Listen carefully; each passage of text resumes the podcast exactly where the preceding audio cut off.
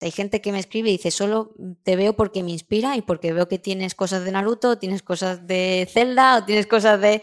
y me gusta lo que tienes y conecto con tu... Es como que, wow, hay alguien como yo y, y mira, ha emprendido tal, pero si es una friki, pues sí, lo soy, ¿sabes? Como que eh, antes lo, eso, te decía que lo ocultaba más, pero cuando lo mostré, porque es algo que, pues eso, no es la fuente principal, pero me da igual enseñar cosas frikis que tengo, que me hacen ilusión enseñar, decir, yo soy así, es mi manera de ser.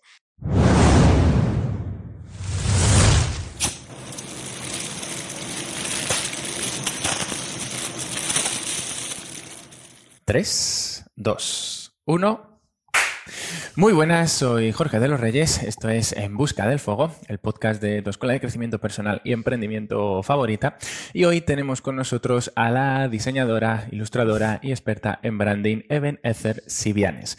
En este episodio vamos a, hablar de ilustración, de diseño, de cómo emprender dentro del mundo del diseño, dado que Even ayuda a diseñadores, a freelancers a ganarse muy bien la vida como diseñadores. Y hablaremos un poquito de cómo nosotros como emprendedores digitales, pues podemos mejorar también nuestra estrategia de marca, aprovechando que Even es una de esas profesionales silenciosas que está detrás de grandes marcas dentro del emprendimiento digital. Bienvenida, Even.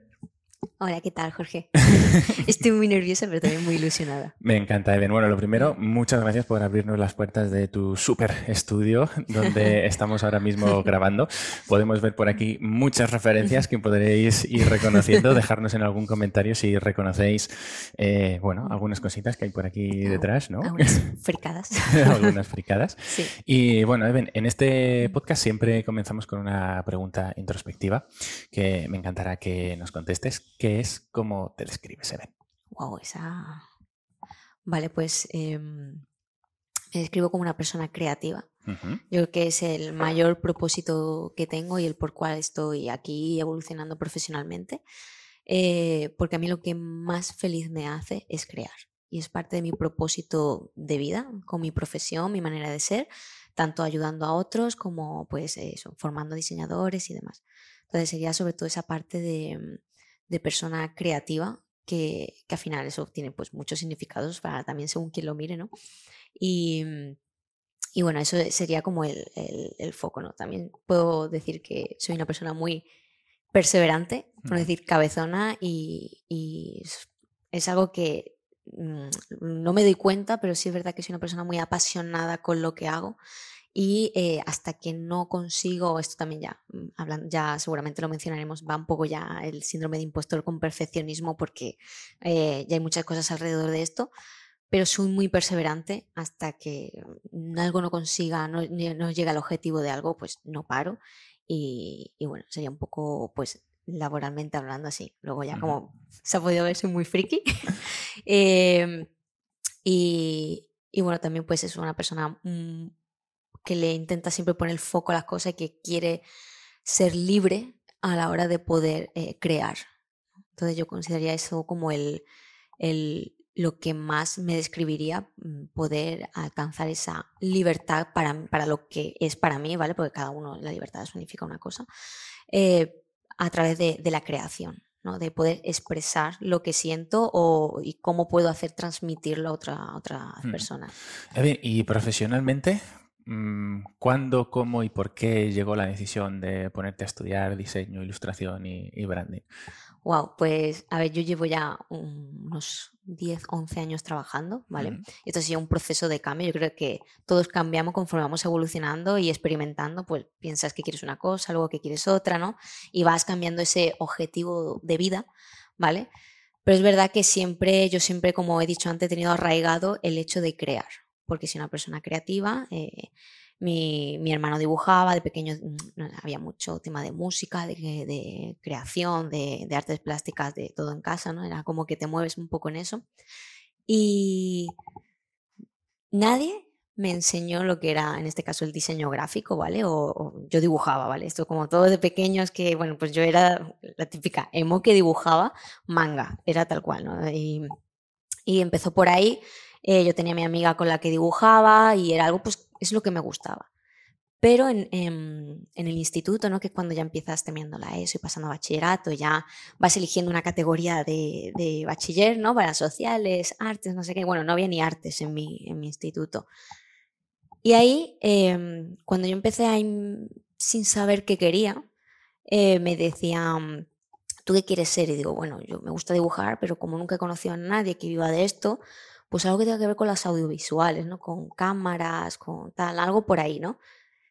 Y los profesores, me acuerdo que el profesor de lengua y el de economía me decían, eso es de muertos de hambre, tal cual, ¿no? Y entonces yo creo que también mucha gente se sentirá identificada de que eso es de muertos de hambre, ¿no? Mm. O que es una profesión de la que no se puede vivir. Eh, entonces yo siempre estaba desmotivada y desorientada en el mundo de qué hacer con mi vida, porque yo me gusta dibujar, es que me gusta todo lo que sea crear, porque la fotografía, los vídeos, todo era crear a partir de, esa esencia, ¿no? De crear algo. ¿Y ¿Qué pasó? Que mm, fui un poco perdida cuando terminé bachiller. Eh, intenté meterme en audiovisuales, no me dieron plaza. Todo esto era una transición de mudarnos, mi familia se mudaba de un lado a otro y tampoco sabía dónde, dónde caer, ¿no? qué sitios había para poder elegir y lo de orientación del instituto tampoco me, ayudaron en su momento. Eh, probé desarrollo de aplicaciones informáticas, o sea, informático. o sea, esa es la cara puesta a la creación, de ser artista, ¿no? tú sabes que el tema informático es muy, muy analítico, muy numérico y yo era artista, ¿vale? Entonces, como era con ordenadores y era la época, claro que, que soy del 90, la época de los ordenadores estaba ya ahí saliendo. Y digo, bueno, pues como me gusta el ordenador, pues ah, me, tiene que gustar. Base de datos, eh, todo, código. Me salí de ahí. Era un ciclo superior y me salí. Perdí un año de mi vida por no saber qué hacer. Pero para el que crea que siempre he querido saber, no, sí, me gusta las artes, pero a mí nadie me ha dicho nada. Entonces de ahí ya lo que descubrí de casualidad fue la escuela de arte. Y en la escuela de arte había gráfica publicitaria, se llamaba en su momento, que es el diseño gráfico, un ciclo superior de dos años, y la ilustración. Cuando yo leí ilustración, que yo dibujaba, o sea, que no era ni diseño gráfico, yo ahí descubrí el diseño gráfico. Yo solo sé que se me gustaba dibujar. Y, y fui corriendo y pedí plaza. No, tenía que hacer una prueba de acceso. Y ahí mi, mi querido profesor de Instituto de Artes se había ido a otro instituto y decidió ayudarme en los recreos. O sea, yo me iba a un instituto que nunca había estado nunca a buscar a mi antiguo profesor de artes que sabía que yo tenía talento y ese hombre me, me ayudó a prepararme para la prueba de acceso a diseño gráfico. O sea, yo sabía que quería hacer diseño gráfico e ilustración porque vi los temarios y dije, me gusta.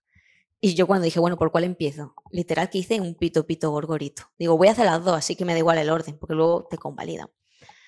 Y ahí pues ese profesor me ayudó, saqué un 9 en la prueba de acceso y entré a, diseño gráfico. Hice los dos años y luego dos años de ilustración. Ya a partir de aquí, em, pues ya tenía eh, cuatro años de, formación y como muchas veces la gente confunde diseño con ilustración, son dos cosas distintas, ¿vale? Y, y es un poco lo que también el diferencial que tengo yo como profesional es que aparte de diseñar, ilustro. Que la gente confunde de que si eres diseñador tienes que saber dibujar y no es así, pero en mi caso sí lo es porque siempre he dibujado y lo he combinado. Y a partir de aquí, pues eh, empecé a trabajar donde hice las prácticas de empresa, me contrataron, fue eh, una agencia de publicidad de Málaga, era de las más antiguas que había en Málaga, y ya estuve ahí como, no sé si eran cuatro o cinco años, y luego pasé, ¿qué pasaba? Que durante todo ese tiempo de aprendizaje yo aprendí muchísimo trabajando trabajando cuando la gente tiene dudas del el, tema laboral, donde yo más he aprendido es trabajando, más que incluso pues eso, te formas de una manera, pero luego la realidad es otra, lo que es el, trabajo. Y ya a partir de aquí, eh, siempre eh, yo sentía que, pues eso, que soy una persona curiosa, que me sigue gustando hacer, eh, pues crear proyectos y demás. Y yo siempre en mis tiempos libres hacía trabajos por mi cuenta, sea para alguien o para mí. Entonces yo siempre he tenido esa necesidad de decir, ay, ¿cómo puedo solucionar esto? ¿Cómo puedo crear? ¿Cómo puedo tal? ¿no? Porque también hay que saber diferenciar el diseño gráfico de las artes, ¿no? De, bellas artes o artes que al final el diseño gráfico tiene la, el objetivo de solucionar problemas, ¿no? Un objetivo de solución. Y entonces eh, las artes es más como el hacerte pensar, ¿no? Es algo como más interno. No, tiene que, no va para solucionar nada, sino para hacerte reflexionar. Yo a partir de ahí, em, em, pues cuando ya toqué techo con esta agencia, porque ya dije, ya no puedo aprender más de aquí, estoy bien, un buen horario, un buen sueldo, además me iban subiendo el sueldo conforme me puse a hacer diseño web, me formé en diseño web, me pagué yo un máster Y esa agencia me valoró muchísimo e incluso me subieron el sueldo para que me quedara, estaba, estaba a gusto, pero yo ya no tenía, ya eran pues los mismos clientes, un poco la misma rutina y necesitaba crecer. Entonces, ya ahí pasé otro trabajo que era en un departamento de marketing de una empresa interna de una marca de calzado. Ahí estuve unos cuatro años más también. Y lo mismo, vas aprendiendo, vas aprendiendo, tocas techo y dices, necesito seguir avanzando. Y siempre, pues, lo como digo, en mis tiempos libres, los fines de semana, cogía trabajo. Entonces, siempre recomiendo que al final esto es algo que a ti te tiene que gustar. Te tiene que gustar y decir, es que yo siento la necesidad de tener que crear algo, ¿no? Ya sea ayudando a alguien o para mí o lo que sea. Y ya con esto, pues estuve ya a raíz de la pandemia, que yo creo que mucha gente a raíz de la pandemia ha hecho muchos cambios en su vida y yo, no, yo fui una de ellas también. Yo en mi 30 cumpleaños, ¿vale? Que fue mi cumpleaños, y era que todavía estábamos medio en cuarentena y tal. Yo recuerdo soplar la vela de mi tarta e irme a una masterclass en la habitación y decir, mira, que sí, que ya cumplí 30 años, encima los 30, que fue esto en 2020, y me fui a una, a una masterclass de, bueno, de emprendimiento, de fitness, que ni siquiera era de mi sector de diseño gráfico, pero empecé a, a, moverme por unos círculos de, pues, de, de formarme, de crecer y decir, bueno, voy a, a seguir haciendo cosas. Llegó tal punto que en 2021 me, una empresa que es con la que trabajo ahora, que es Fi Generation, me dijo, vente con nosotros, tenemos trabajo para ti. Eh, entonces ahí ya me empecé a valorar, trabajo por cuenta ajena, autónomo, encima que el autónomo pues asusta, ¿no? Mm. Y um, estuve un tiempo a, a, dos bandas. Estuve por la mañana en este trabajo de calzado en departamento de marketing, por la tarde hacía mis trabajos de autónoma. O sea, pedí media jornada y entonces lo fui equilibrando. Entonces llegó un punto en el que ya no podía coger más trabajo porque tenía un trabajo por la mañana y otro por la tarde, fines de semana. O sea, me di bastante una paliza trabajando. Entonces ya dije, tengo que tomar una decisión. Tengo que elegir qué camino quiero tomar. Y me lancé en diciembre de 2021, ya era totalmente 100% autónoma. O sea, ya lo era desde 2020, pero mm, ya totalmente dejando el otro trabajo. Entonces yo por lo menos lo pude hacer de forma progresiva para tantear que lo que estaba haciendo funcionaba, ¿vale? Que hay gente que no ha tenido tanta suerte, no se lo podía, porque antes existían las cooperativas para facturar y podía facturar de esa forma, pero claro, ya siendo autónoma, ya me lancé a la piscina. Y te digo que debía haberlo hecho antes. la verdad que fue un crecimiento constante y ahí el poder elegir qué crear, cómo crearlo, cómo ayudar y, fue pues un constante y ahora, pues ahora mismo estoy en 2023 creciendo, aprendiendo, matizando procesos, eh, pudiendo ya elegir los clientes con los que quiero trabajar, y etcétera. Entonces estoy muy contenta por ello. Y, y mm, esa parte de mí que dice, necesito crear, es pasión y obsesión, podría decir también, porque digo, estás aquí este fin de semana y estoy con el ordenador probando, mirando cosas y es porque me, me encanta. Nos has hablado de dos decisiones emocionalmente complicadas, como es la primera de tomar la decisión de estudiar una carrera donde pues está este cliché, ¿no? De, oye, pues eh, primero estudia una carrera de verdad y luego te pones con esto, y luego la decisión de emprender. Entonces te quería preguntar por eh, cómo fue el tomar esas decisiones, pero sobre todo eh, si te apoyaste en alguien, si tu familia te apoyó, de qué personas te serviste para, digamos, eh, poder acometer estas decisiones sin que, digamos, pues mm, te acabara afectando demasiado emocionalmente, ¿no? Dado que hay eh, muchas personas que, pues, eh, quizás quieren emprender, pero a lo mejor el entorno no es el idóneo para hacerlo, no tienen como ese entorno proactivo que les anima y lo mismo puede ocurrirles en la, en la familia, ¿no? Entonces, ¿esto ocurrió en tu caso o tuviste, digamos, como que autohipnotizarte para el éxito, ¿no? Para decir, oye, yo voy a hacer esto en cualquier caso. Bueno, pues buena pregunta esa, Jorge. Eh, es que puedo, enrollarme que no veas. Em, en la primera parte, que es la de, bueno, emprender, o sea, lo que es estudiar artes y demás, a mí mis padres, yo he tenido la gran suerte de que a mí mis padres siempre me han impulsado a hacer lo que yo amo. Entonces, yo por esa parte, muy feliz. ¿vale? Eh, bueno, sé yo, pues me preguntan, oye, ¿y has probado esto? ¿Has pensado lo otro? ¿no? Pero ellos siempre, nunca me han desmotivado, desmotivado a ello porque siempre he sido una persona bastante mm, independiente, ¿vale? Yo siempre he sido de resolutiva. Yo desde muy pequeña decía, pues quiero ganar dinero para poder, porque es verdad que con la crisis de 2008 lo pasamos mal, pues como mucha gente que ha pasado mal la crisis de 2008, y yo lo único que quería era ganar dinero para poder ayudar a mis padres. Incluso si te digo que cuando empecé a estudiar diseño gráfico, era, yo vivía en un pueblo y tenía que coger el tren hasta, hasta Málaga capital y incluso, pues eso, eh, mi eran 5 euros al día el tren y mi padre no me podía pagar ni siquiera un bono de 180 euros en esos momentos porque es que, eh, pues con la crisis era imposible. Me pagaba el día el tren y había días que no podía ir ni a estudiar porque mm, no, daba. Me decía, mi padre, yo sé que mi padre lo sufrió mucho, pero eh, todo eso hizo ser quien soy porque al final me hizo ver y valorar lo que tenía y lo que quería conseguir. Y, y bueno, incluso yo, pues en diseño gráfico tengo un 8 me acuerdo de perfectamente, que me, bajaron la nota un 8, yo pregunté por qué, y me dijeron por falta de clase. Le dije, es que no podía venir. Y yo les, contaba, oye, mira, es que no vengo porque no quiera, es que no puedo, mi padre no me ha podido pagar el tren, o incluso mm, asignaturas como fotografía. Eh, las cámaras, pues, oye, cómprate una cámara, reflex, y es allí pues 400, 500 euros, y yo no me podía pagar un bono de 180, imagínate una cámara. Tenía que esperar a que un compañero terminase, entonces la gente que solía tener siete días para hacer un trabajo de clase, yo tenía tres días. Entonces iba como con desventaja. Y, o sea, que al final yo lo he tenido difícil incluso para estudiar, en parte, ¿no? Y no, no me frenó para hacer lo que quería porque a mí me encantaba. Y, y tenía buenos compañeros que también me dejaban sus, sus, sus materiales y demás cuando yo no podía. Pero mm, mis padres nunca me desmotivaron. Yo verdad que yo creo que, pues eso, que lo sufrían no poder ayudarme más, pero bueno, eh, eso hizo valorar lo que yo ya tenía y lo que quería conseguir. Decir, oye, yo no quiero, yo quiero estar tranquila.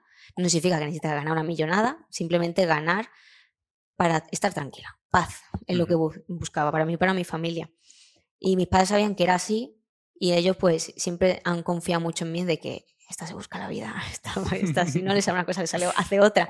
Es verdad porque al final también al ser una persona curiosa, no multidisciplinar a lo mejor, pero sí es verdad que me, llama la atención una cosa, me llama la atención otra, entonces muchas veces eh, puedes perder un poco el foco porque hay tantas cosas en el mundo que me llaman la atención que es como, wow, parte, foco, que una de las cosas que siempre digo que, que más fallo es en el foco de las cosas, pero porque hay tantas que me llaman la atención que muchas veces me disperso. Por ser, no sé, las mentes creativas creo que también nos dispersamos un poquito así. Y entonces, por esa parte, fíjate, mm, del instituto que los profesores me decían, eso de muertos de hambre, no vas a poder. Mis padres, por su parte, sí me apoyaron, entonces yo creo que con eso sí pude impulsarme a hacer lo que quería hacer. Si a lo mejor mis padres hubieran dicho, no, no sé qué, pues es verdad que soy cabezona, seguramente hubiera dicho, yo lo hago. Total, si, si no me sale, me pongo a hacer otra cosa. Mm. Y, y ya a partir de ahí, cuando pues ya fui evolucionando con eso, eh, la parte de emprender da miedo. Es más, mm, te diría que al final, eh, sobre todo al principio, vives con una inquietud porque, y es una cosa que digo, que digo mucho, que es que la libertad se paga con incertidumbre. Tú nunca sabes qué va a pasar ni qué vas a cobrar al final del mes, hasta que paso las facturas, más o menos sí puedo hacer una media, pero a veces más, a veces menos. Y te acostumbras a vivir con un pie fuera de la zona de confort. Pero hacer eso hace que crezcas, porque espabilas, porque dices, wow, mm, vale, mm, puede que ahora esté bien, pero a lo mejor el mes que viene no viene ningún cliente. ¿Qué pasa? ¿Qué hago con mi vida? ¿Y si no viene nadie a pedirme trabajo? Pues así, mm, durante el, principio del autónomo, muchísimo, muchísimo. Y aunque tuviera, ya te digo, reserva para tres, cuatro meses vista, yo estoy con, eso. Y te digo que a día de hoy también, es como que, wow, es el miedo al futuro, no, no tener miedo al futuro en parte de una manera lógica, la suficiente para que te impulse a moverte. Entonces, la que haces, que, que tú me has visto, que me obsesiono de, ay, mira, he hecho este proceso así, he hecho un documento para esto, ¿cómo puedo mejorar esta parte? Entonces, mm, me, hace feliz porque es como, mira, puedo mejorarlo, puedo automatizarlo, ¿no? Y esa es mi manera de ser. Y yo creo que cualquier persona que emprenda tiene que tener esa curiosidad y esa manera de decir, ¿cómo puedo mejorar? Entonces, te tiene que gustar, tiene que gustarte porque vas a vivir en la incomodidad de que no hay seguridad. ¿Vale? Yo es como digo, no hay nada seguro en esta vida, solo la muerte y Hacienda.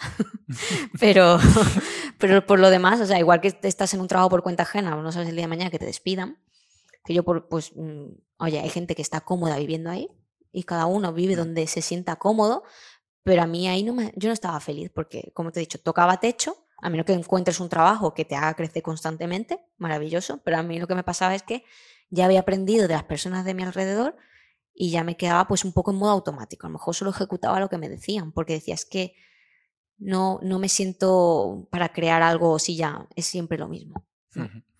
Es interesante esto que comentas, Eben, porque por el podcast han pasado todo tipo de perfiles profesionales y empresariales y este podría ser uno de esos comunes denominadores que tiene el emprendedor y el empresario, que es esa adaptación a la incertidumbre y ser muy conscientes de que esto, mm, con independencia de, del patrimonio y con independencia también de, la liquidez de la empresa, suele ser algo muy habitual, que cuando hacemos las típicas preguntas, ¿no? de oye, ¿qué miedos tienes? ¿En qué situación estás? Esto surge siempre, ese miedo a la incertidumbre, da igual el punto en el que estés. Así que yo creo que cuanto antes eh, nos vayamos acostumbrando a, compartir esto con el mundo, ¿no? de decir, oye, que el emprendimiento pues eh, va de la mano con esa incertidumbre. ¿no? Y en relación con todo lo que has compartido, me has recordado a esto, ¿no? de no pidas una vida fácil, sino el carácter para soportar una vida difícil. ¿no?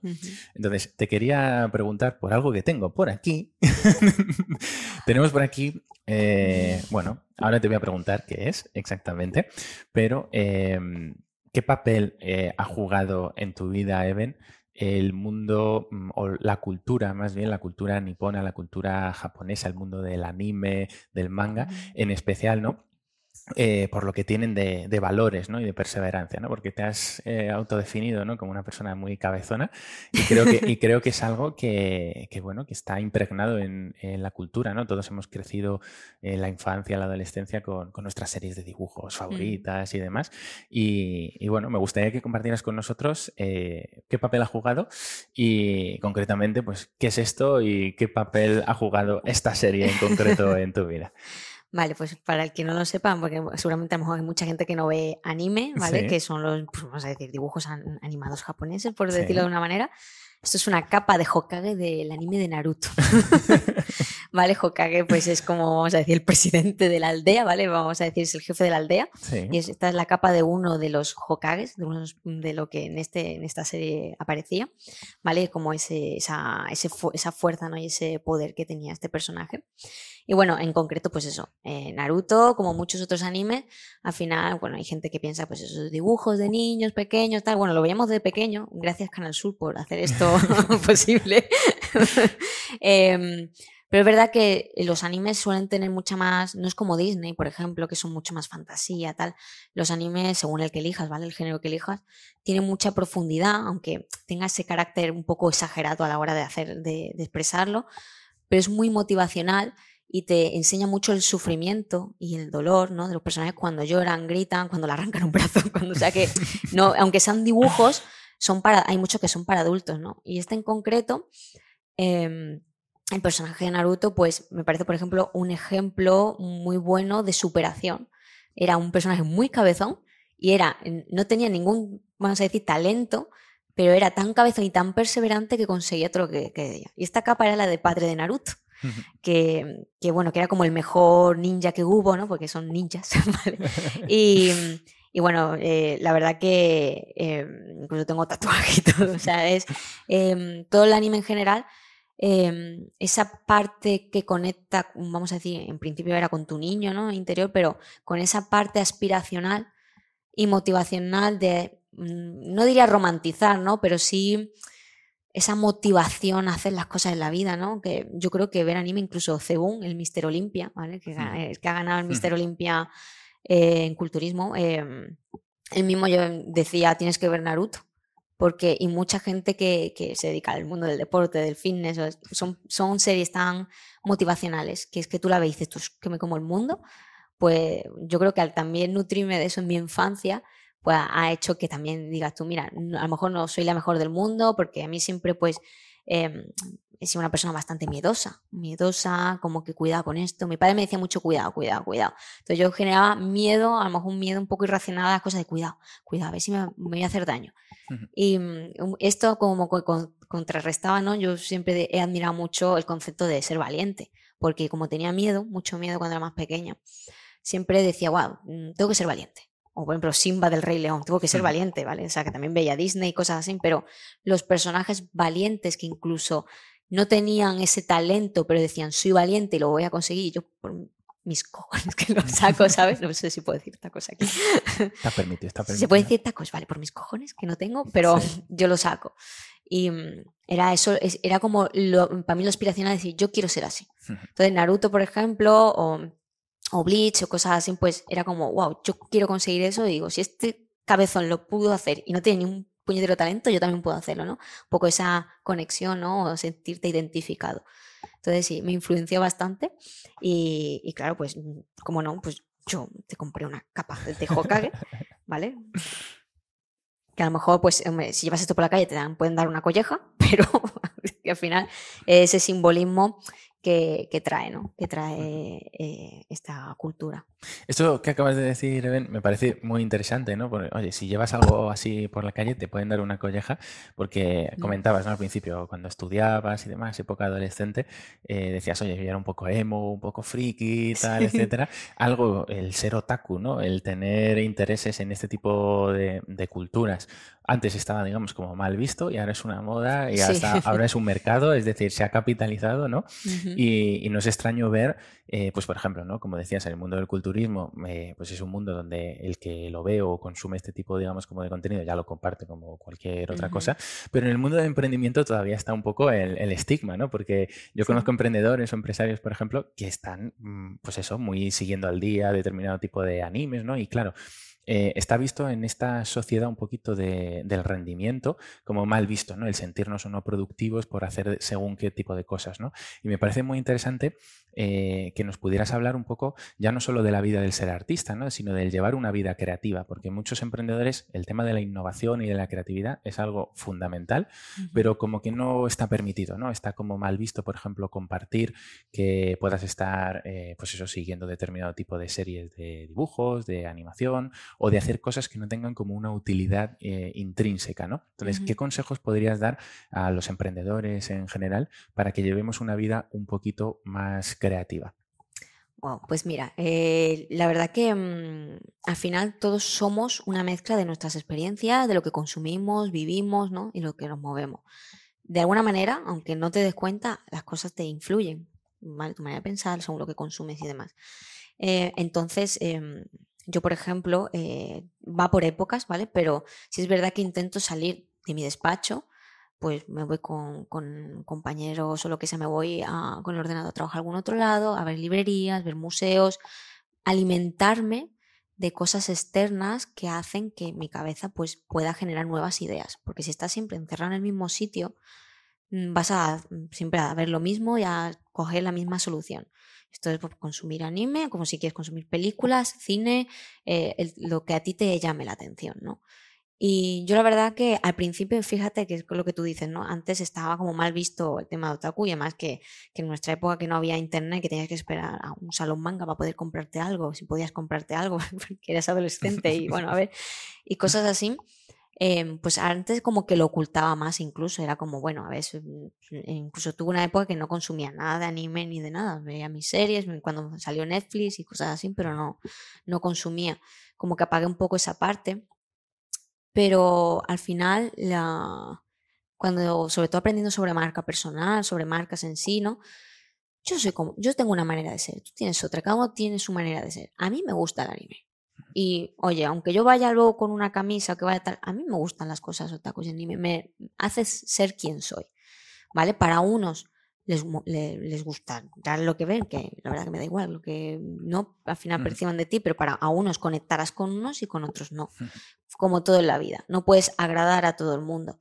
Entonces, no significa que yo deje de ser profesional, ni artista, ni, nada. Simplemente mi manera de ser conecta con este tipo de cultura que yo consumo, como si es otra, como que tengo un hacha, tengo dos katanas y tengo mm, cosas de videojuegos y demás. ¿Por qué? Porque yo tengo dos hermanos, yo me he criado con videojuegos, con anime y demás, y eso, pues oye, tengo 33 años y sigue siendo parte de lo que soy, me gusta, a lo mejor pues no, ya no juego a videojuegos tanto, muy poquito, porque pues, estoy trabajando, me llaman otras cosas, pero al final hace ser quien soy. Entonces, no deberías ocultar, sobre todo si vas a tirar por marca personal, ocultar quién eres. A lo mejor pues hay cosas que filtres más o menos según a qué cliente ideal y qué quieres eh, conseguir, ¿no? A qué vender o qué, a qué público llegar, pero la gente va por quién eres tú, sobre todo si eres, marca personal, por tu manera de ser y cómo eres, porque vas a conectan contigo. Entonces hay gente que me escribe y dice, solo te veo porque me inspira y porque veo que tienes cosas de Naruto, tienes cosas de Zelda o tienes cosas de... y me gusta lo que tienes y conecto con tu... Es como que, wow, hay alguien como yo y, y mira, ha emprendido tal, pero si es una friki, pues sí, lo soy, ¿sabes? Como que eh, antes lo, eso, te decía que lo ocultaba más, pero cuando lo mostré, porque es algo que, pues eso, no es la fuente principal, pero me da igual enseñar cosas frikis que tengo, que me hacen ilusión enseñar, decir, yo soy así, es mi manera de ser. Y esto, pues al final nutre mi manera de trabajar, porque mm, consumo cierto contenido, cojo ideas, cojo tal, entonces al final siempre recomiendo siempre a los emprendedores estar en constante movimiento de nutrirse de, información, de la que a ellos les gusten. Pero que si al final estás siempre en tu despacho, encerrado, hablando con las mismas personas, consumiendo siempre lo mismo, no vas a salir de nuevas, a nuevas ideas. Mm. Me gusta este concepto porque creo que en la sociedad un poco esta del rendimiento en la que vivimos es como muy difícil el mantener, ¿no? El permitirnos mantener la, inocencia, ¿no? Cuando estamos pues enfrentando esta incertidumbre, esta obsesión también por la productividad. O sea que ver anime. Tú dile que estás nutriéndote. Estoy viendo anime. Es, verdad que, por ejemplo, yo soy la primera que que siento que si paro, wow, no, estoy parando de trabajar, debería, podría hacer esto, podría aprovechar el tiempo y hacer otra cosa. Pero hay una cosa que, aprendí hace mucho y que, y que me gusta siempre explicar, y todavía me cuesta, ¿vale? Yo confieso que pues, son cosas que yo intento siempre poner en práctica, pero hay veces que me cuesta. Eh, los artistas necesitamos no hacer nada. Yo creo que cualquier persona necesita no hacer nada, pero los artistas sobre todo necesitas apagar la cabeza. Además, yo cuando trabajo, lo que hago es que cuando tengo que generar una idea, antes de diseñar o crear algo, yo estudio sobre esa idea, pero luego me pongo a limpiar, a pasear o lo que sea. Entonces dejo como esa idea en un segundo plano que yo llamo sembrar la idea. Y cuando no haces nada, tu cabeza empieza a generar, porque tiene como eso ahí en segundo plano. Es como cuando dices, me voy a comprar un coche amarillo.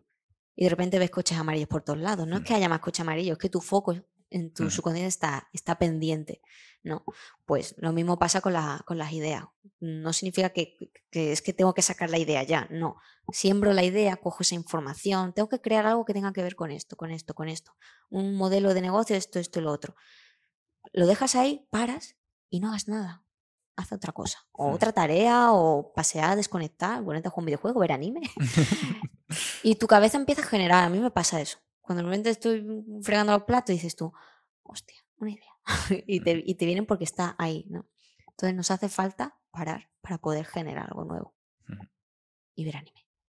Bueno, Eben, hemos hablado hasta este momento un poco del tema de la valentía ¿no? que, supone el emprender y te quería preguntar a aquellas personas que ahora mismo eh, pues se dediquen un poco al mundo del diseño, de la ilustración eh, y que quieran dar ese salto, como hiciste tú, al emprendimiento, eh, ¿qué consejos les darías especialmente para un punto clave cuando una persona está empezando a emprender, que lo has mencionado antes, que es el de la captación? ¿no? A ti, por ejemplo, el abrazar tu personalidad y tus intereses y esa parte, digamos, un poquito más friki te ha ayudado a atraer a estas personas pues que se parecen un poquito eh, más a ti. Eh, ¿Qué consejos podrías dar a estas personas para poder hacer lo mismo que hiciste tú y especialmente para eh, captar sus primeros clientes? Vale, pues lo que yo aconsejaría sobre todo a eso, a diseñadores que quieren vivir de esto, ¿vale? Son diferentes puntos como a la hora de, primero, autodefinición de marca personal, ¿vale? ¿Quién eres tú? ¿Cuál es tu propósito? Cuáles son tus valores, ¿no? Al final es una es un autoanálisis de uno mismo, ¿vale? Y al final esto lo haces tú con tu, cuando yo hago branding, es lo que hago con los clientes. Hago una estrategia de marca, hago un análisis de lo que es esa marca. Primero hay que entender qué, quién eres, qué haces, por qué lo haces, cómo, lo haces, hacia dónde quieres llegar, eh, a qué público quieres llegar, cuál es tu competencia. Al final, analizar todo pues a uno mismo, ¿vale? Eh, yo la verdad que en principio lo que, o sea, al final mi, más básico propósito como persona es crear. ¿vale? Entonces yo diría, yo, mi propósito es crear. Ahora, ¿cómo lo voy a hacer? Pues haciendo branding, en este caso yo me, especialicé en marcas, en, lo que es la creación de, identidad visual con estrategia de marca, lo que es branding.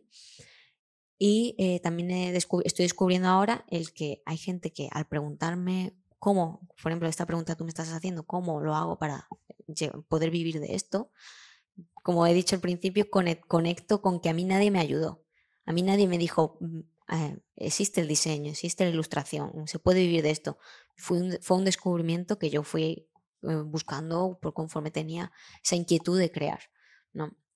Entonces, eh, ese es el cómo lo haría yo, ¿no? Pues ayudando a personas, a marcas, a poder eh, al final tener una coherencia de marca, una marca bien construida, que pueda generar mayores ventas, que cumpla el propósito que tiene como marca, etcétera, ¿no?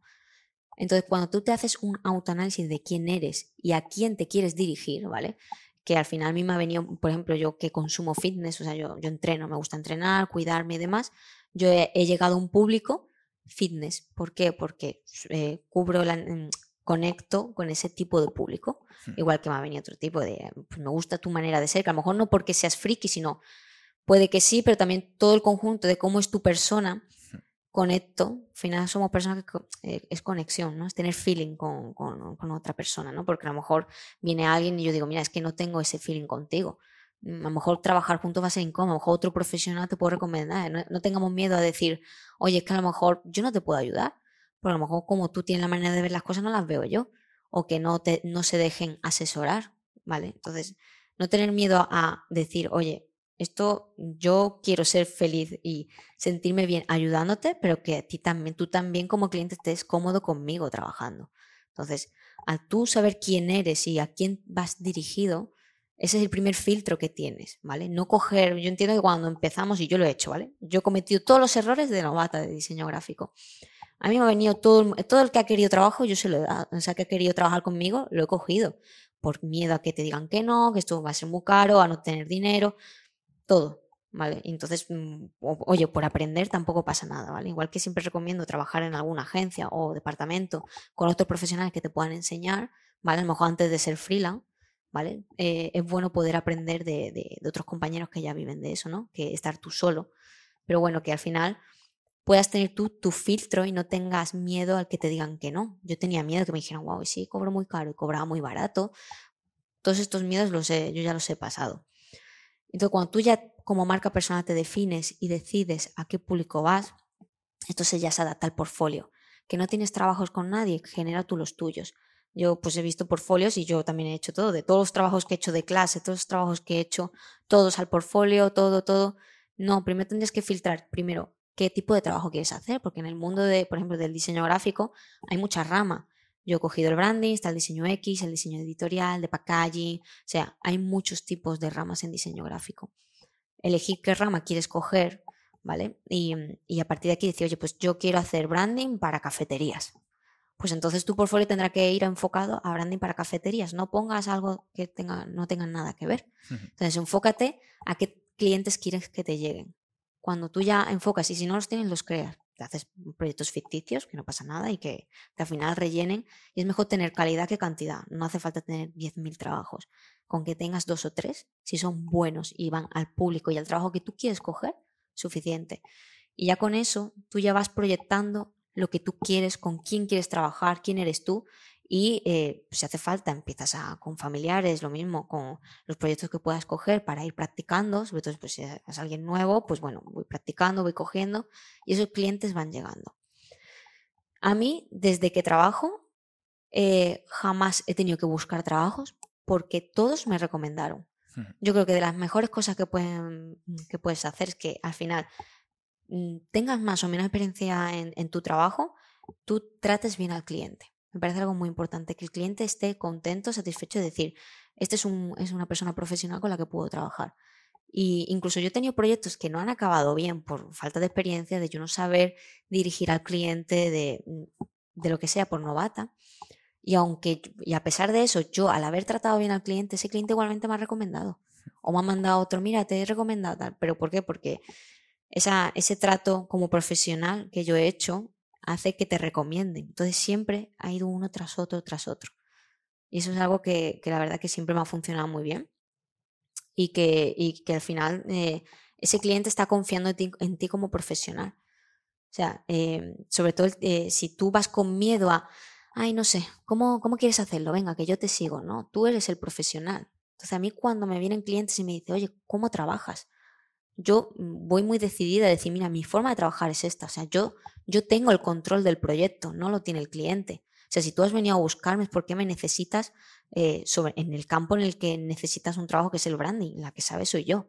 ¿Vale? Entonces yo ya filtro que si el cliente no quiere escuchar lo que yo hago, a lo mejor no es un cliente que me interesa, porque clientes hay de todos los tipos. Y yo he dicho, mira, pues yo quiero que el cliente se deje asesorar por lo que yo le estoy recomendando, para eso soy la profesional.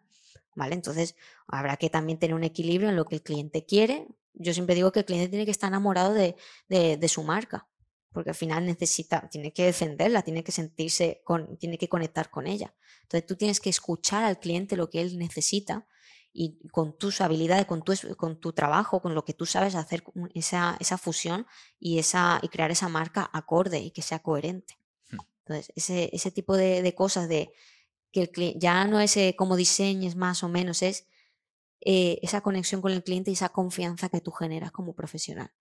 Entonces yo cuando siempre eh, he dejado todo muy claro y muy cerrado, oye, pues mira, yo trabajo así, yo, este es el flujo de trabajo, los tiempos son así, las comunicaciones son así.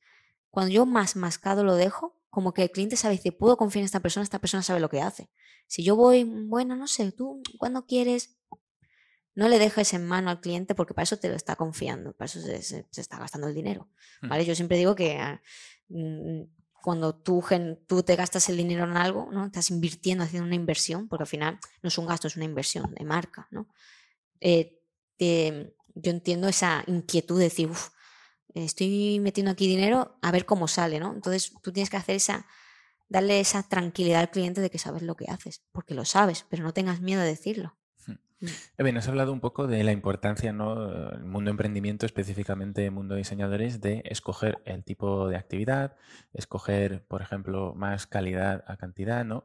Lo cual un poco nos trae a colación también tomar la decisión, ¿no? De si quieres ayudar mucho a unos pocos o quieres ayudar un poquito a muchos, que dentro del online al final esa decisión hay que tomarla, y de cómo tú tomaste la decisión eh, o estás en ese tránsito, ¿no? De ayudar mucho a unos pocos. Y concretamente estás eh, con una cartera de clientes muy interesante, entre los cuales encontramos muchos referentes del emprendimiento digital. ¿Qué nos puedes contar sobre cómo llegaste o cómo llegaron estos profesionales de, este sector, ¿no? referente en el online, a trabajar contigo? ¿Y, qué, has aprendido un poco de la relación con ellos? ¿no? Trabajando, pues, por ejemplo, para sus canales de YouTube, para sus estrategias de marca y ayudándoles a, seguir donde están o incluso algunos a, a llegar donde antes no llegaban, ¿no? Sin una estrategia de marca. Pues la verdad que, como te dije antes, por recomendación. Empezó, o sea, yo cuando yo decidí meterme, pues, en una, era una academia que se llama IEF, que era Instituto de Emprendimiento Fitness. O sea, yo me metí en una academia que enseñaba a entrenadores, entrenadores personales, em, a, poder vivir de ello. ¿vale? yo me metí ahí simplemente porque yo pregunté si se podía el método de trabajo que al final era pues aprender a vender tus productos, embudo de ventas y demás, si yo podía entrar siendo diseñadora. Yo me metí un poco porque, claro, como he dicho antes, yo consumo fitness, yo entreno y, me llama la atención ese mundillo, pero como una consumidora. Y conecté mucho, pues al final me metí en un océano azul de entrenadores que estaban intentando crecer como profesionales y yo era una diseñadora buscando clientes, ¿no? Pero Mm, fue un poco sin querer, porque yo solo quería el contenido y al final ni acabé el curso y, cogí un montón de clientes ahí, ¿vale? Fue un poco eso sin querer, pero eh, como, como entendía lo que querían porque yo entrenaba, entonces cuando me mandaban cierto contenido, yo sabía de lo que estaban hablando porque lo consumían, ¿no? Entonces podía dar ideas, podía dar... Empecé un poco por ahí y, y, empecé con un cliente haciendo carruseles y demás, ese cliente recomendó a otro, ese otro, otro, otro. Y claro, llega, hay gente que me llega a decir, es la diseñadora fitness. pero fue un poco sin querer porque ni siquiera era un nicho que yo buscase. ¿vale? Yo siempre digo que em, recomiendo siempre eh, especializarse en una rama en el diseño gráfico, en este caso en el branding. Eh, luego siempre te recomiendan que también te especialices en un campo, en un mercado, ¿vale? Eh, como por ejemplo el que yo he dicho del fitness. Yo personalmente no lo, no lo he hecho ni lo hago por, como he dicho al principio, soy una persona creativa que cuando ya toco techo en algo necesito cambiar porque mi cabeza se aburre, necesita nuevos estímulos y aprender cosas nuevas. Que conozco muy bien el sector del fitness, sí, que cuando ya me vienen clientes nuevos, pues ya no tengo que hacer mucho estudio porque ya sé quién es su competencia, quién, quién se mueve, ¿no? Eh, está bien porque controlo mejor, pero bueno, al final no cierro mis puertas a cosas que me puedan llamar la atención y que digo puedo aportar. Siempre siendo consciente de que a lo mejor si es un campo nuevo, de que necesito más tiempo para invertir en investigar, ¿no? Pero que al final entre, entre todos ha sido un poco eso por recomendación y, y la verdad que muy contenta con, con eso, con, lo, con, los clientes en, general. Te, encuentras todo tipo de clientes. Hay gente pues que, que, a lo mejor te pide pequeñas cosas. Yo lo que fui fui filtrando de que antes pues, oye, viene alguien con una, un banner de YouTube, por ejemplo, y lo cogía y lo hacía. Pero ya llega el punto de que ya no cojo mm, pequeños trabajos. Hmm. Ya llegó un punto de que lo que yo quiero hacer es branding, que son proyectos de un mes y medio, dos meses, por lo menos por ahora es lo que tardo, ¿vale? A menos que vaya añadiendo más cosas. Eh, eso es lo que yo quiero hacer. Y, son, eh, y al final fui cerrando y estoy en proceso de que al final voy quitando pequeños proyectos que a lo mejor son pequeñas cosas que la verdad me ha costado porque eh, son clientes que a lo mejor mm, estoy, estoy a gusto, o sea, conecto con ellos y son buenos trabajos, los pagan bien incluso, pero ya no me no, no tengo mucho donde crear, ¿no? Porque son repetidos o, son pequeñas cosas y a mí lo que me gusta es coger una marca desde cero, entenderla y crearla. Y eso es lo que a mí más me gusta. Entonces yo he tenido que ir diciendo que no. Entonces el decir, wow, he dicho que no. Claro, yo mm, e, es un, para mí es un aprendizaje ahora mismo el aprender a decir que no, que poco a poco lo voy consiguiendo, porque mm, me pasa que quiero ayudar, y que también me llama la atención. A mí me viene gente, oye, tengo este proyecto, y es como, quiero hacerlo, quiero hacer, ¿cómo lo puedo hacer? No tengo tiempo, pero hace falta ya, yo no tengo tiempo de hacerlo. Y, y digo que sí, y luego me da un ataque de ansiedad porque digo, es que el tiempo es el que es, no me da tiempo y demás, ¿no? Y, y, estoy aprendiendo a decir que no, porque al final mm, he ido, como tú dices, acotando a clientes de calidad en el tiempo en el que es que si tienes que reservar, lo siento, tienes que reservar porque no puedo, soy una persona, ¿no? Em, y, ya con eso decir, oye, pues incluso esos mismos clientes que ya terminado una marca, hay clientes que luego me han seguido, que son mismos clientes me piden más cosas posteriormente. Oye, ya has terminado la marca, necesito un diseño web, diseño, oye, diseño de miniaturas de YouTube, por ejemplo, pero como yo he creado esa marca y va en conexión, no hace falta estar buscando clientes nuevos. O sea, tú, tus mismos clientes te o sea, puedes seguir creciendo con ellos tú ya valoras que, oye, pues mira, si a lo mejor ya eh, toco techo o aquí ya, ya es una cuestión personal. El mío es la inquietud de crear. Como he dicho, al final pues puede tener sus pros y sus contras porque a lo mejor necesito nuevos estímulos y a lo mejor me tengo que arriesgar más, pero para mí merece la pena porque me hace feliz. Tal cual sería así. Nos has compartido un poco, Ben, que sin buscarlo conscientemente acabaste donde estaban todos tus clientes ideales, ¿no? Que se dice en el mundo del marketing, mundo fitness, un poco esos entornos. Y como al final, pues oye, eh, tener mm, buenos y aunque pocos clientes, pues te puede ayudar a, vivir del diseño. Y actualmente, ayudas no solo a estas marcas ¿no? con sus estrategias, sino que también estás ayudando ¿no? con consultorías y con mentorías a emprendedores eh, freelance, pues un poco a hacer lo mismo que has hecho tú, ¿no? a crear tu propio estudio, a captar clientes. Em, ¿Qué nos puedes contar un poco sobre eh, de qué manera estás ayudando actualmente a otros profesionales también del sector del diseño a vivir bien del diseño? Habida cuenta de que, oye, que muchas personas podrían eh, llegar a entender que compartir todo lo que sabes sobre cómo es ese know-how que tú tienes a nivel personal podría ser, oye, estás dando ideas a la competencia, etcétera, ¿no? ¿Cómo, mm. cómo les ayudas exactamente? ¿Y cómo superaste la barrera de, oye, lo que compartes con tus comunidades? Pues mira, yo la verdad que em, como siempre he estado centrada en los proyectos de branding, yo por ejemplo no tengo ni siquiera estrategia de contenido en mi propio Instagram. Yo subo a sentimiento conforme siento que puedo aportar algo o quiero enseñar algo o inspirar, el simple hecho de inspirar a alguien. Eh, entonces como tal no era mi objetivo como tal. ¿Qué pasó? Que em, a raíz de, una, de, una, chica que conocí, una diseñadora, eh, teniendo tomando un café juntas, ¿vale? me, me dijo que que había, le había aportado muchísimo, ¿no? Me empezó a preguntar sobre el mundo freelance. Ella era freelance también, pero un, eh, un poco más nueva que yo. Y me empezó preguntando cosas y yo le conté abiertamente lo que yo hacía, cómo lo hacía. Y me dijo, wow, eh, me has aportado muchísimo en una hora de café, no sé qué. Entonces, eso como hizo un clic en mi cabeza, como diciendo, wow, em, puedo ayudar a alguien que ha pasado por lo mismo que yo y que le puedo ahorrar mucho trabajo y dolor de cabeza. Hmm. Eh, y ya a día de hoy eh, trabajo con ella, porque nos pasamos trabajo, nos ayudamos mutuamente, tanto ella me ayuda a mí como yo a ella, aunque yo ya yo hubiera empezado antes o ya llevara más años de experiencia, al final también tener, tener gente a tu alrededor con la que colaborar, que te dé ideas nuevas, que a tú estás, pues siempre se está en casilla en tu manera de trabajar, que venga alguien y te diga, son cosas negativas de estar solo, que, que, al final pues tú tienes tu manera de trabajar y a lo mejor tus ideas son las mismas, como he dicho antes, por eso eso de nutrirse de cosas nuevas. Pero es bueno tener compañeros, aunque sean puntuales, que te puedan inspirar decir, has probado esta nueva idea. Y yo lo, yo lo haría así y, que te aporte, ¿no? Em, entonces eh, quise pues probar a decir, oye, ¿por qué no puedo ayudar a otros diseñadores a, ahorrarles mm, eh, muchos dolores de cabeza mm, diciéndoles cómo yo he hecho las cosas, que no significa que mi manera sea la mejor.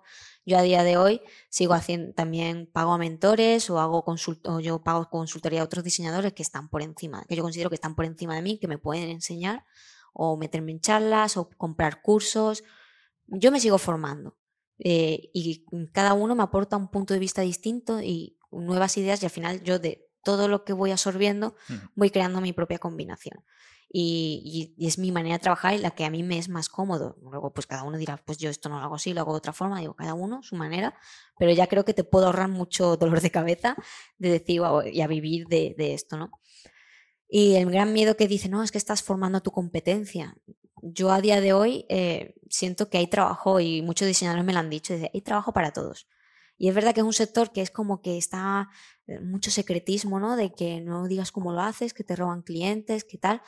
Yo no lo veo así. Yo, yo, yo te digo que he tenido, he tenido que al final colaborar con, esta compañera y delegar trabajo porque para mí hay trabajo de sobra y he tenido que decir no muchas veces porque no, porque necesitaban trabajo para allá y yo no podía, no tenía ese tiempo. O sea que al final si tú haces bien tu trabajo, al final yo creo que es un trabajo que, mm, que hay para todos. Entonces, ah, yo no tengo ese miedo, no es mi percepción, yo no lo percibo así.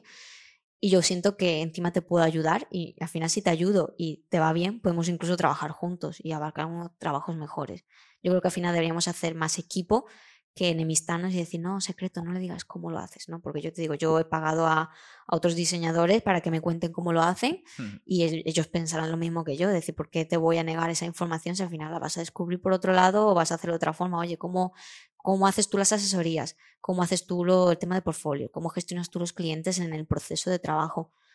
Todo eso yo creo que al final falta ese compañerismo, pero por mi parte yo cuando alguien me pregunta algo, Eve, mira, estoy empezando y no sé qué hacer, me nace decirte, te voy a ayudar porque es que yo sé lo que es no tener ni idea y que nadie no te diga nada hmm. de cómo hacerlo. Y siento, siento conexión y empatía de decir, te voy a ahorrar un disgusto o, quebraderos de cabeza eh, y que puedas tener la oportunidad de, más, de, emprender y vivir de esto. Hmm.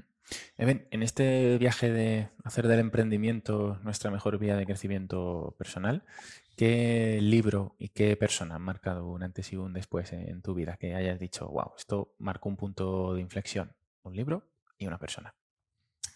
Pues un libro que me gustó mucho y que muchas veces no pongo de, audiolibro es Creatividad S.A., la historia de Pixar.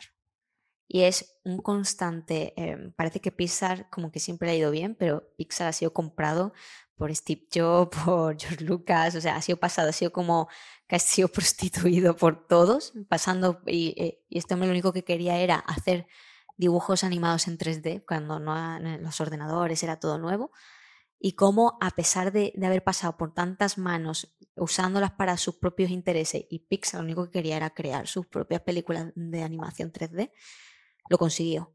Es como un ejemplo de superación te decía, a pesar de que nos pusimos a hacer todo lo que no queríamos hacer con tal de llegar al objetivo, eh, lo conseguimos. Y Pisa es, bueno, al final, pues la ha comprado Disney, pero es como muy, muy bonita la historia de Pixar, la verdad. Y me gustó cuando fui a la exposición y demás.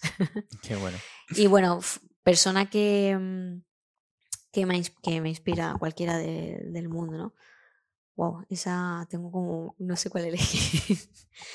Te diría que, mm, que una persona mm, que, me ha inspirado mucho son mis padres.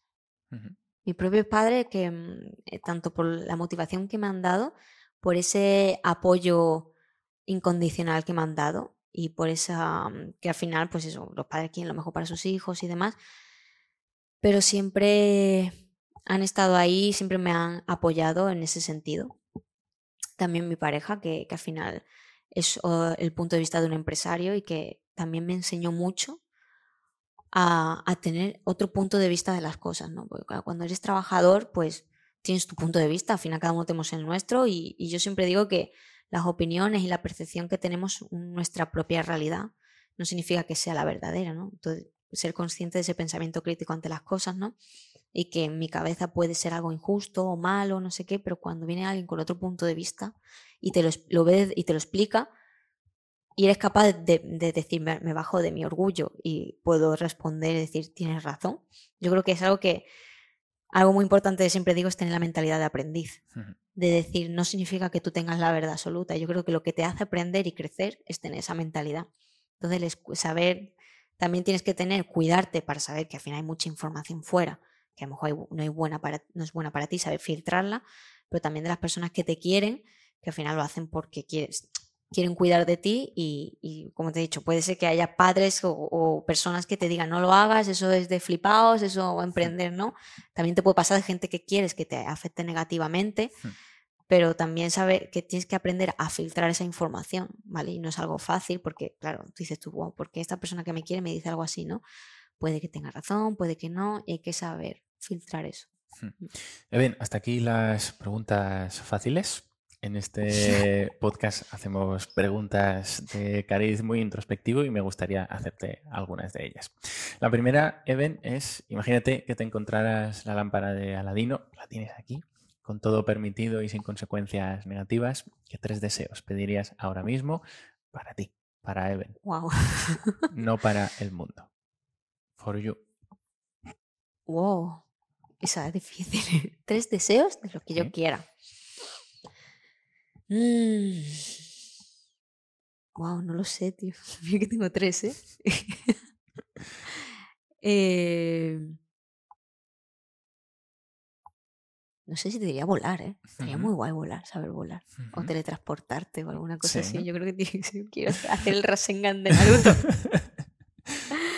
Eh, que la TEA no funcione. Tengo una, ¿vale? Que no lo sepa, es un libro de muerte. Si pones el nombre, se muere uno. da miedo, no me voy a perder clientes por decir esto. Ay.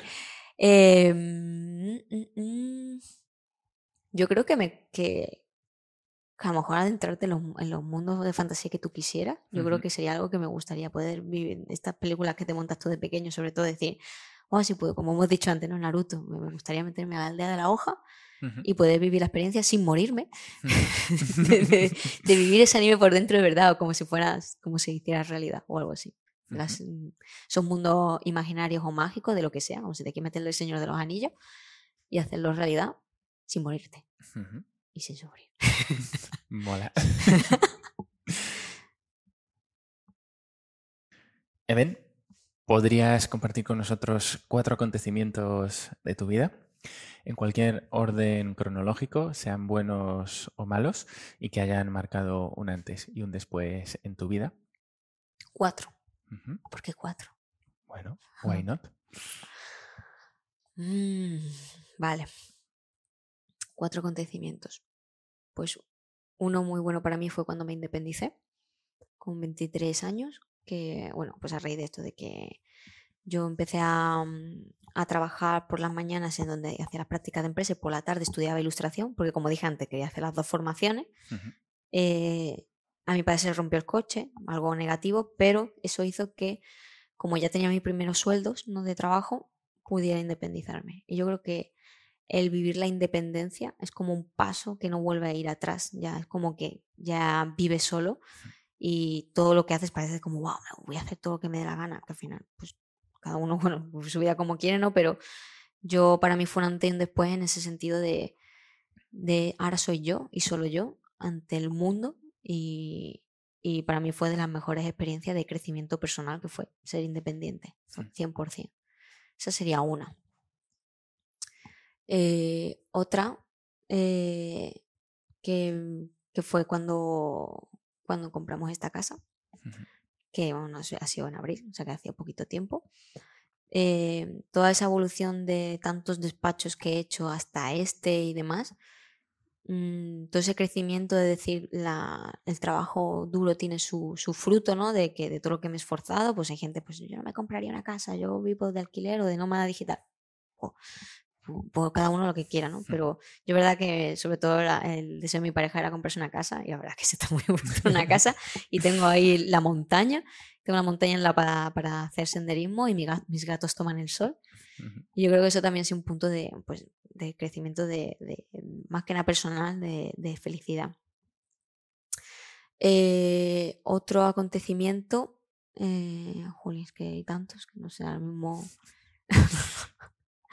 Qué cabrón me eh, creo que también em, algo que cambió mucho mi vida, un punto de inflexión fue cuando empecé a cuidarme, lo que es a nivel, pues como he dicho antes, el fitness, el mundo del entrenamiento. Em, eso me hizo, yo tenía muy poca autoestima, ¿vale? Yo una persona, pues eso, otaku, gordita, tal, ¿no? Con malos hábitos y demás. Yo creo que algo que cambió muchísimo mi manera de ser, de disciplina y de cabezonería, fue la, la autodisciplina del entrenamiento. Fue sin querer, o sea, fue a raíz de independizarme. Cuando yo me independicé, ya, pues dice, tú haces la compra de tu casa, tú decides qué comer, qué hacer con tu vida, lo decides tú todo, ¿no? Ya no tu madre compra cosas en la despensa que puedas picar y demás. Y simplemente por fluir yo pues decía, bueno, pues voy a comer más o menos las recetas que hace mi madre, pero no voy a comprar bollería o tal, y me voy a ir al gimnasio a hacer todas las clases de spinning y de cardio que hay ahí sin tener ni idea de nada.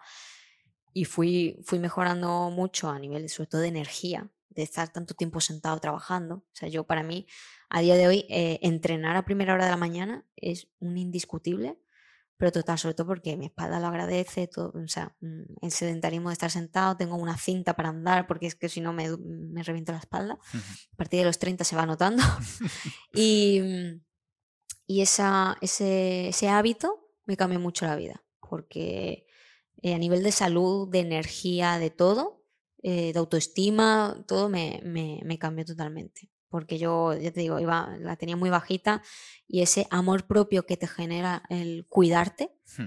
¿vale? Porque a lo mejor sí, obviamente tiene, tiene también consecuencias estéticas, que vas mejorando, has perdido peso, sí, pues la verdad que sí, pero a nivel de, de mental, mental de, yo tengo mucho estrés, ¿sabes? Eres autónomo, estás trabajando, tienes estrés, el, es como mi, como mi antidepresivo, es como el, el, que hace que no me meta un tiro, porque es que, eh, como mm, dice Marcos Vázquez, ¿no? al final tú, tú no puedes evitar que entre estrés a tu vida, tú solo puedes crear esas pequeñas fugas de, de, de, liberación de estrés, como pues alimentándote bien, haciendo deporte y demás. Entonces a mí me libera el estrés muchísimo.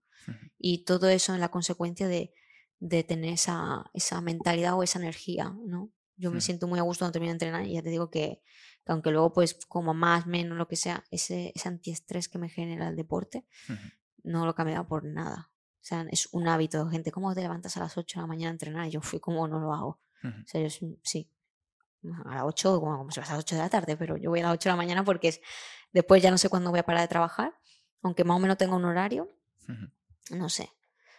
Me queda uno, ¿no? Falta uno. Joder, tío. Me cago em, mira, cuando me, mm, nos mudamos a Sevilla, yo ahí, cuando ya es lo que contaba antes, que, mm, que, empecé a estudiar programación. Vale, yo ahí prácticamente, no te voy a decir que tenía una depresión, pero estaba muy triste porque yo estaba aquí en Málaga muy feliz y yo no quería ir a Sevilla, pero por, mm, mi padre tenía su trabajo allí y teníamos que ir allí. Eh, yo ahí la verdad que me hundí bastante porque encima me puse a estudiar algo que no me gustaba. Eh, era en un sitio, era en un pueblo de Sevilla que no era ni la capital, no tenía ni coche para irme a ningún lado, o sea, porque claro, mm, bueno, tenía 18, pero ahí no tenía ni carnet ni nada, no me podían pagar ni un carnet de coche. Y es verdad que, que ese mm, aprender a gestionarte, decir, yo aquí no estoy bien, ¿cómo lo saco? O sea, al final... Eh, ese punto de estar mal, de dónde, dónde voy, dónde, qué hago, si encima lo que estudio no me gusta, dependes económicamente de tus padres, pues no tienes trabajo ni nada.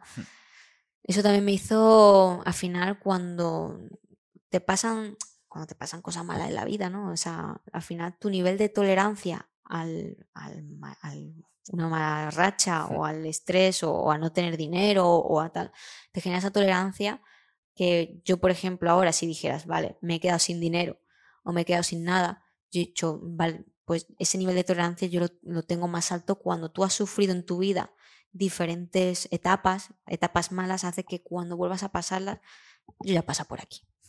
¿Vale? Yo soy una persona que dice, bueno, mm, si me sale mal, mi manera de pensar, de actuar es como, ¿qué es lo peor que me puede pasar? Eh, anulo como ese miedo de decir, vale, lo peor que puede pasar es que me vaya a vivir con mis padres otra vez. ¿Me muero? No, es una putada, sí. Pero bueno, ¿es lo peor que me puede pasar?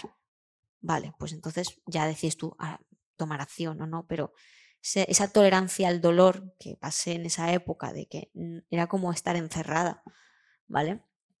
Eh, hizo que también, eh, pues eso, entre la crisis de 2008, eh, no tener, tener dinero, nunca nos ha faltado un plato en la mesa, nunca nos ha faltado, pero nunca he tenido de más, ¿vale? Tuve una época de adolescencia que no tenía ni más. Em, y eso hizo que generara un nivel, yo ahora, eso lo veo ahora, en su momento no lo veía, yo veo esa tolerancia al dolor para decir, vale, he llegado hasta aquí, yo, yo, pues, yo recuerdo eso, no poder pagar ni 5 euros de tren, pero gracias a eso tengo una tolerancia al dolor o al no tener dinero alta. A mí me quitas todo esto, me dejas con mi ordenador y no me muero, no siento que no pasa nada. Me quitas todos mis cochas de Naruto y no pasa nada. Es decir, no tenía nada y ahora si tengo todo y me lo vuelves a quitar, puedo volver a construirlo. O sea, al final eso se queda en mí. Siempre recomiendo que todo lo que tú puedas invertir en ti mismo, sobre todo a nivel mental. Al final, te, si todo se destruye, lo mm, que tú creas en ti para volver a construirlo. Hmm. Si pierdo los clientes, buscaré otros. Y si no, pues me voy a hacer churro con mi novio, de churrería. y ya está. Es como que, ¿qué es lo que me pasa? ¿Me voy a hacer churro? Pues me voy a hacer churro. ver, si pudieras volver a revivir media hora de tu vida tal y como ocurrió, ¿qué media hora sería? Joder, tío, esto es como un examen nivel difícil.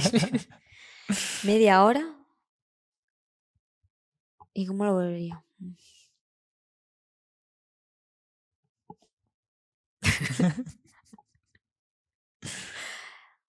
wow, hay tantas cosas. mi infancia, tío. Cuando te levantabas por la mañana un sábado, te hacías un colacao, te levantabas a las 7, 8 de la mañana que no tenías que ir al cole y te ponías el anime en la tele y no había problemas en el mundo. Pues yo creo que algo así. Yo creo que sería un momento de mi infancia en la que sientes que los problemas de, hoy no están. Cuando eres niño no tienes, no hay, no hay problema, solo se ha hecho los, los deberes de vacaciones santillana o algo así, de cuando eres pequeño. Pero yo creo que, que algo así, esa, ese momento de paz, de decir no hay nada más que yo, mi colacao y mis dibujitos. ¿Y cuál sería la media hora que en ningún caso te, te gustaría volver a repetir?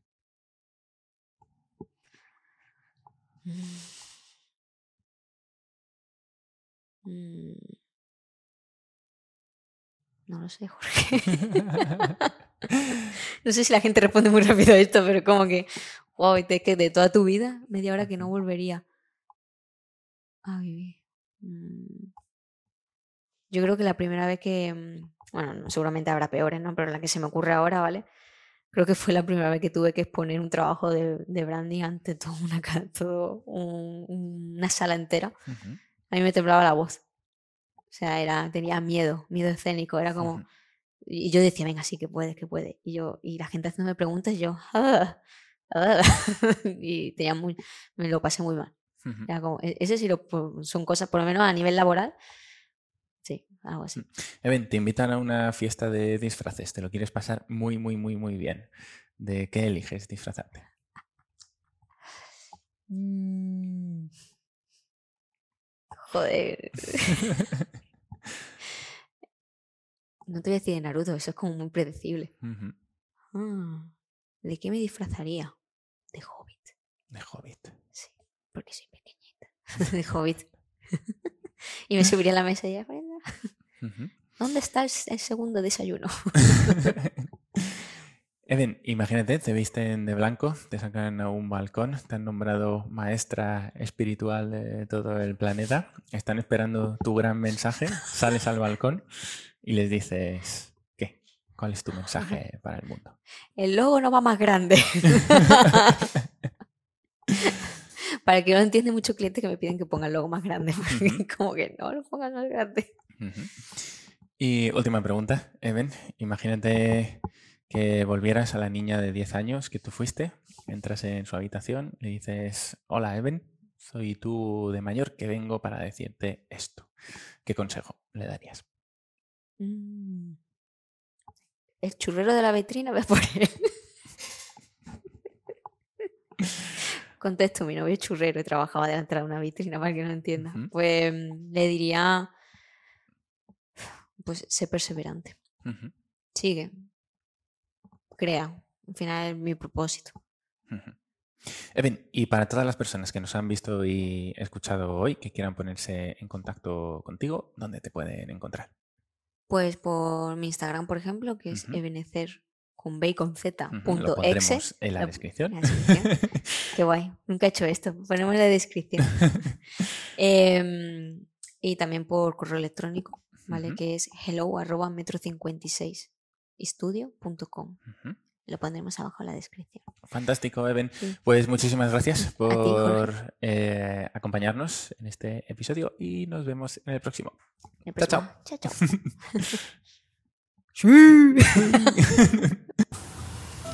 Queridos hermanos. Gracias, gamer. Estamos aquí para adorar al Kyubi. Recemos. Wow. A ver, muévete, habla para allá. Sí, porque... Porque claro, y entonces eso... ¿Sabes por qué?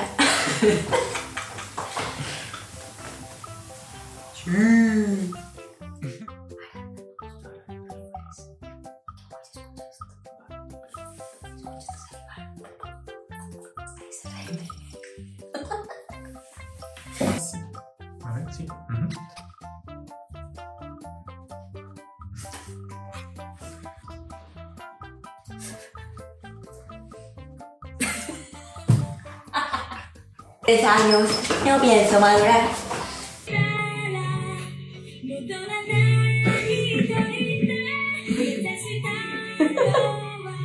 Hay que cambiar.